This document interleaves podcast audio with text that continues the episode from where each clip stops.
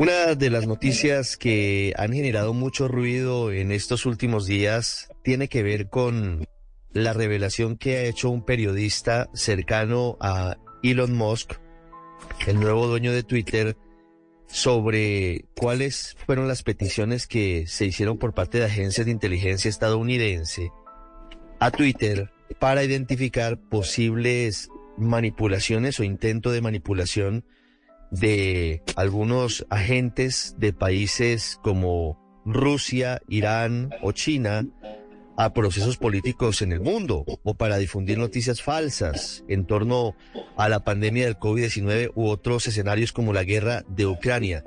En el caso Colombia, se identificaron cerca de 10 cuentas en eh, Twitter que estarían vinculadas o que al menos tenía las sospechas una agencia de inteligencia estadounidense con eh, agentes rusos que estarían intentando favorecer a través de etiquetas, de hashtags y, de contenidos, algunos de ellos falsos, la candidatura en 2021 del que entonces era precandidato, porque estábamos muy temprano en las elecciones que era el senador Gustavo Petro, a la postre presidente de Colombia.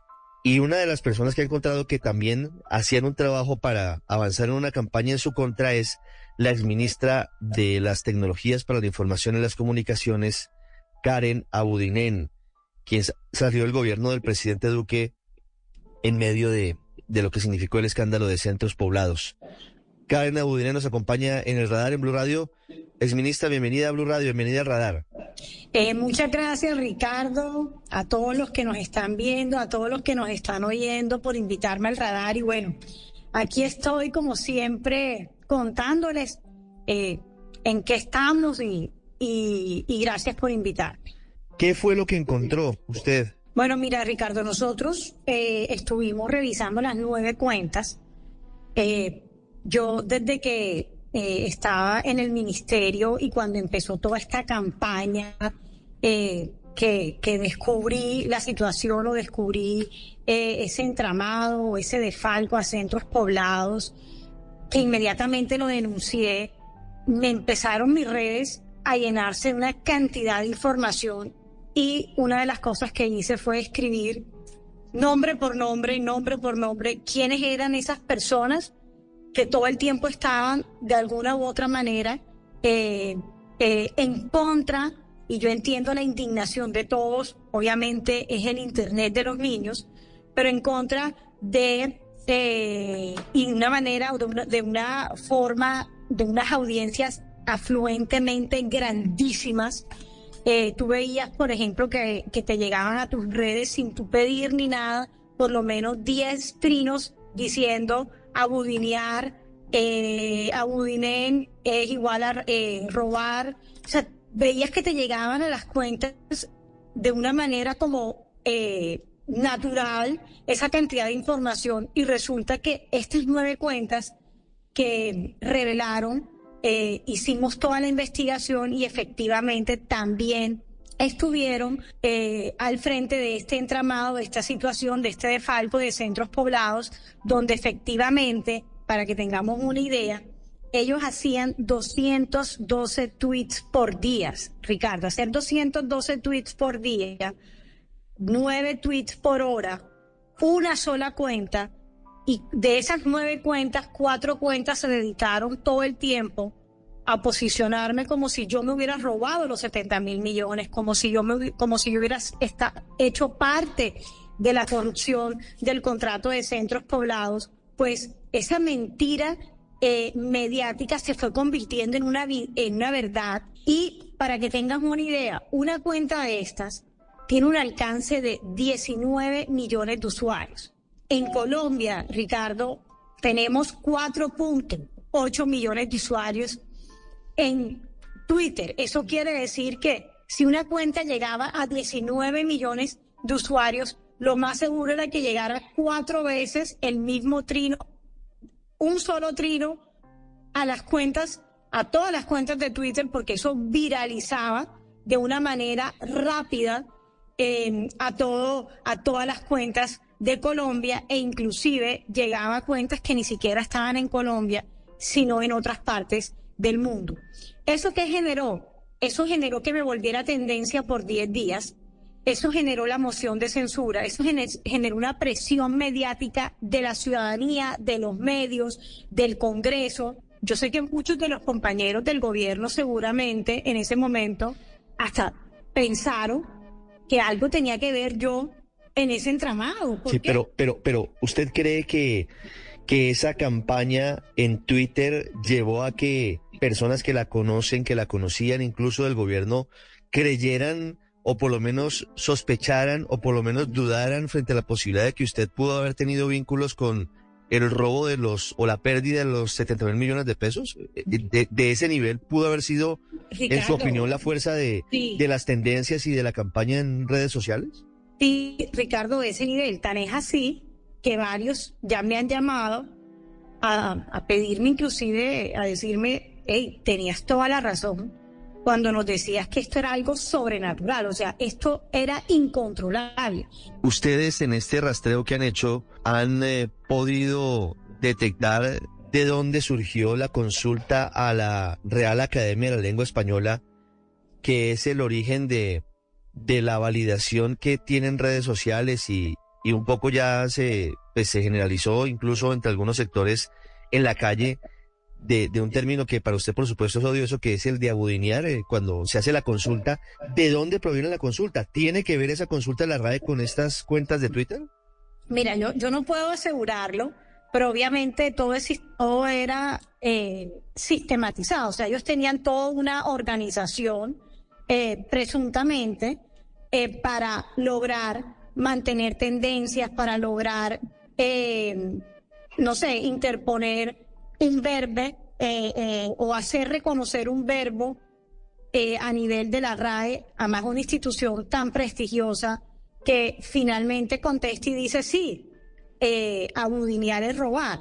Eso fue muy duro porque fue muy rápido. O sea, si te pones a ver un ciudadano le hace la pregunta a la RAE y la RAE contesta prácticamente de manera inmediata y dice sí, abudinear es sinónimo de robar en Colombia. Eso eh, eh, significa que todo era, todo estaba ligado, digamos, a un mismo objetivo, y lo digo así, era desprestigiar el gobierno del presidente Iván Duque a través de una persona cercana a él, en este caso era yo, pero ¿a qué atribuye usted que estas mismas cuentas hayan sido, pues, de acuerdo con la información preliminar que tenía inteligencia estadounidense, cuentas que eran promovidas desde Rusia o con apoyo de Rusia para apoyar la entonces candidatura de Gustavo Petro, senador de la República en ese momento, a la presidencia de Colombia? Yo lo que pienso es que se convirtió en un tema personal contra mí definitivamente se, me convertí en un chivo expiatorio para desprestigiar el gobierno. Y también em, buscaron crear esa falsa narrativa, eh, Ricardo, para que luego quien cometió el delito quedara como libre y, y, quien no lo cometió fuera juzgado. Eh, en algún momento recibió advertencias. Yo sé que volver al caso, al episodio, estamos hablando hoy de de cómo se impulsó en redes sociales una campaña en su contra de lo que usted denuncia. ¿Usted recibió alguna advertencia antes de la adjudicación del contrato sobre los riesgos que podría contener seguir adelante con ese proceso, en particular frente a centros poblados? Mira, a mí durante la adjudicación nadie me dijo que esta empresa inclusive los primeros que pelean en el momento de adjudicar un contrato son los mismos contendores quienes están interesados en que se les adjudique a ellos también. Y dentro de los participantes, nadie, nadie dijo detrás de centros poblados existen personas oscuras, personas extrañas, personas, está el señor Emilio Tapia o está el señor, no sé, eh, Duque o, La Verde o quienes estén dentro, de, dentro del entramado. Eso jamás Ricardo estuvo presente. Yo hice todo lo que estaba a mi alcance para proteger un billón de pesos. Es que, inclusive, los 70 mil millones de pesos se van a poder recuperar por los embargos que hizo el ministerio, por las denuncias que hizo el ministerio, por todas las acciones que nosotros tomamos en el momento en que nos dimos cuenta de que la garantía era falsa. Inclusive, yo hubiera tenido también otra opción, ceder el contrato pero eso nunca lo hubiera podido hacer porque eso no era lo correcto. Por eso es que yo digo que este país no está preparado para los funcionarios honestos.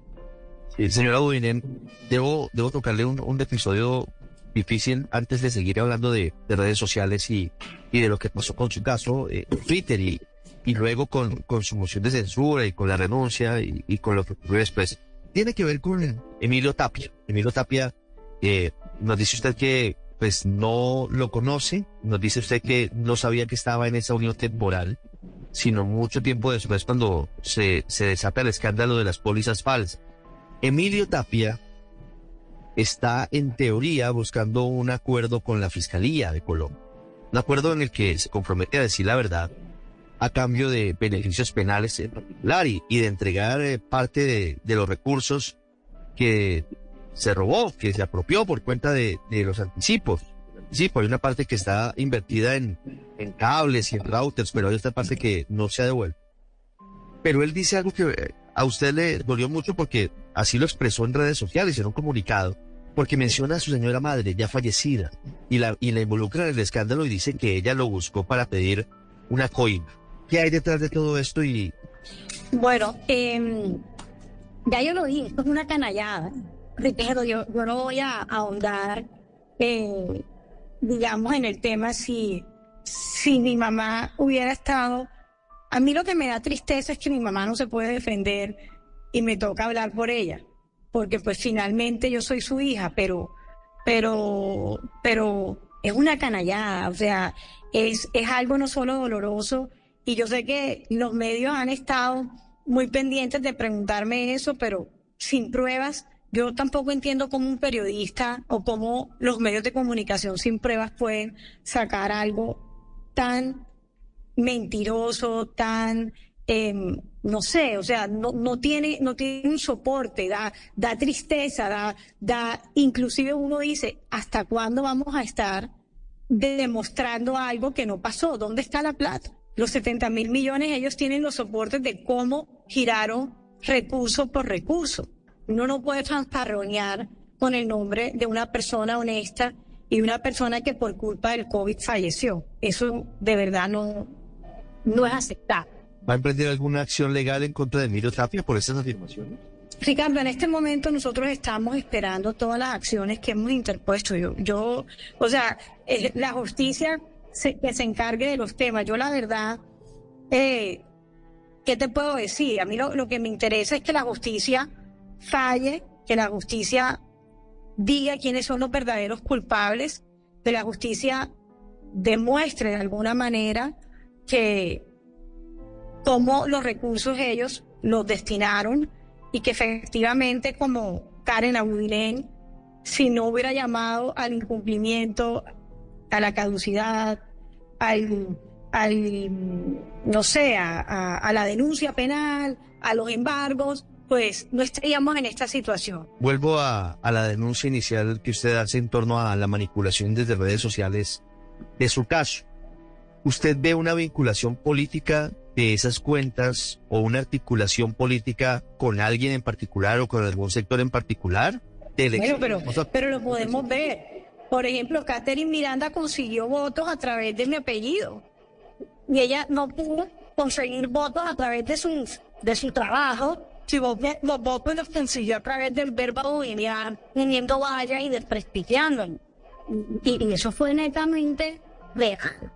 Catherine Miranda eh, se aprovechó de la coyuntura, pero no solo se aprovechó, sino que también hizo parte de esa narrativa para poder lograr tener una votación importante en Bogotá. Yo, Ricardo, te pido que, que creo que, que lo mejor es no seguir ahondando en eso porque yo pienso que ya que hay unas investigaciones, pero sí, a mí me utilizaron yo fui una forma de, que la gente se aprovechara de mí, se aprovechara de mi nombre, se aprovechara de lo cercana que era con el presidente Duque, se aprovechara del gobierno de Duque para desprestigiarnos, para mostrar que no estábamos haciendo la gente las cosas bien, que este era un gobierno corrupto. Usted nos decía ahora hace un rato algo en torno a la posibilidad de que desde las redes sociales pueda ser asesinada moralmente una persona. ¿Usted siente que ese es su caso? ¿Que con las tendencias, que con eh, lo que ha sido la campaña que usted considera de desprestigio, intentaron matarla moralmente, lo lograron, ¿cómo es favor? A mí me intentaron suicidar, a mí me, a mí me, sacaron de cualquier oportunidad que yo podría tener. Eh, ¿Quién no va a pensar de pronto hasta en luego de todo ese matón? Que el matoneo digital trae muchas consecuencias y los funcionarios públicos honestos no vamos a querer volver al, sector público, Ricardo, porque ¿cómo uno va a querer volver al sector público si cuando uno actuó bien, de buena fe, actuó como, actuó como la ley te indica? Imagínate tú, me hicieron todo un matoneo en las redes sociales donde llegaban a 19 millones, Ricardo, 19 millones de, de usuarios llegaban todo el matoneo que hacían contra Karen Abudine. ¿Cuál fue el punto más difícil que vivió? ¿En qué, ¿En qué estuvo usted en el momento más difícil de la crisis? Porque siento que, que esto la ha afectado mucho, pues nos lo, lo cuenta usted, personalmente. ¿Hasta dónde, en, qué punto alcanzó a estar usted en medio de lo que significó toda esta estrategia digital? No, imagínate que mi mamá fallece y esto no ha parado. Entonces, imagínate el sentimiento, lo débil, lo difícil para un ser humano. Es que yo soy un ser humano común y corriente como cualquiera. Yo no soy una piedra, yo tengo corazón, tengo sentimientos, tengo ganas de hacer cosas y a mí prácticamente me pararon mi vida. Me pararon mi vida. Yo estoy muy agradecida con la persona que, con las personas que me han dado trabajo. Pero esto es como si estuviera estampando, es como si hubiera pasado de bachillerato a primaria, Ricardo. Es como si yo hubiera hecho algo que eh, estuviera en cuarto bachillerato y me hubieran pasado para primero de primaria. Eso es una realidad. Para mí es un acampadero, estoy invernando. Es cuando tú invernas que tienes el computador, el computador está invernando. Así está hoy Karen Auninen por culpa de todo este matoneo digital. ¿Qué hubiera hecho diferente o, qué responsabilidad dice sí, yo cometí un error? Usted dice que no hay ningún vínculo con corrupción en su caso y eso y eso pues es verdad, no hay ninguna investigación en este momento marchando ni hay un testimonio que la vincule usted con la pérdida del dinero, pero evidentemente hay una responsabilidad política y por eso le pregunto, usted seguramente en estos meses habrá dicho, hombre, si tal vez yo hubiera hecho esto, las cosas hubieran sido distintas. Ricardo, sabes que yo confirmo que lo que hice fue lo correcto. Obviamente uno comete muchos errores, pero ya yo no quiero mirar más para atrás. Si yo sigo mirando para atrás, nunca voy a pasar la página y ya hay que pasar la página. Ya estamos eh, bajo otras circunstancias y seguramente aprendí, seguramente no, como, no cometeré esos errores. Y como te digo, yo soy un ser humano que piensa, que siente, que sueña y como ser humano estoy muy segura que la vida eh, de alguna manera también eh, me va a llevar a que todo esto se aclare. ¿Estaría pensando usted a, futuro en participar en política? Ya yo te expliqué, yo no soy política, yo lo que quiero ser de verdad, ya, me gusta ser auténtica, me gusta ser yo, yo no quiero seguir, o sea, el camino que a mí me encanta es el, el que, el que he tomado, que es ser, que es estar ayudando a las personas, que es estar, para ayudar a las personas no hay que estar en política. Cuando uno quiere ayudar, uno ayuda en política fuera de política, y este año y medio me he dedicado a ayudar a mucha gente de una manera diferente para ayudarla, y también un poco a mostrar un caso, cómo a pesar de las circunstancias, Dios me ha puesto muchas personas alrededor que me han mostrado luz y que me han hecho salir Karen Abudiner, ex ministra de las TIC con nosotros en el radar. Muchísimas gracias por estos minutos. Muchas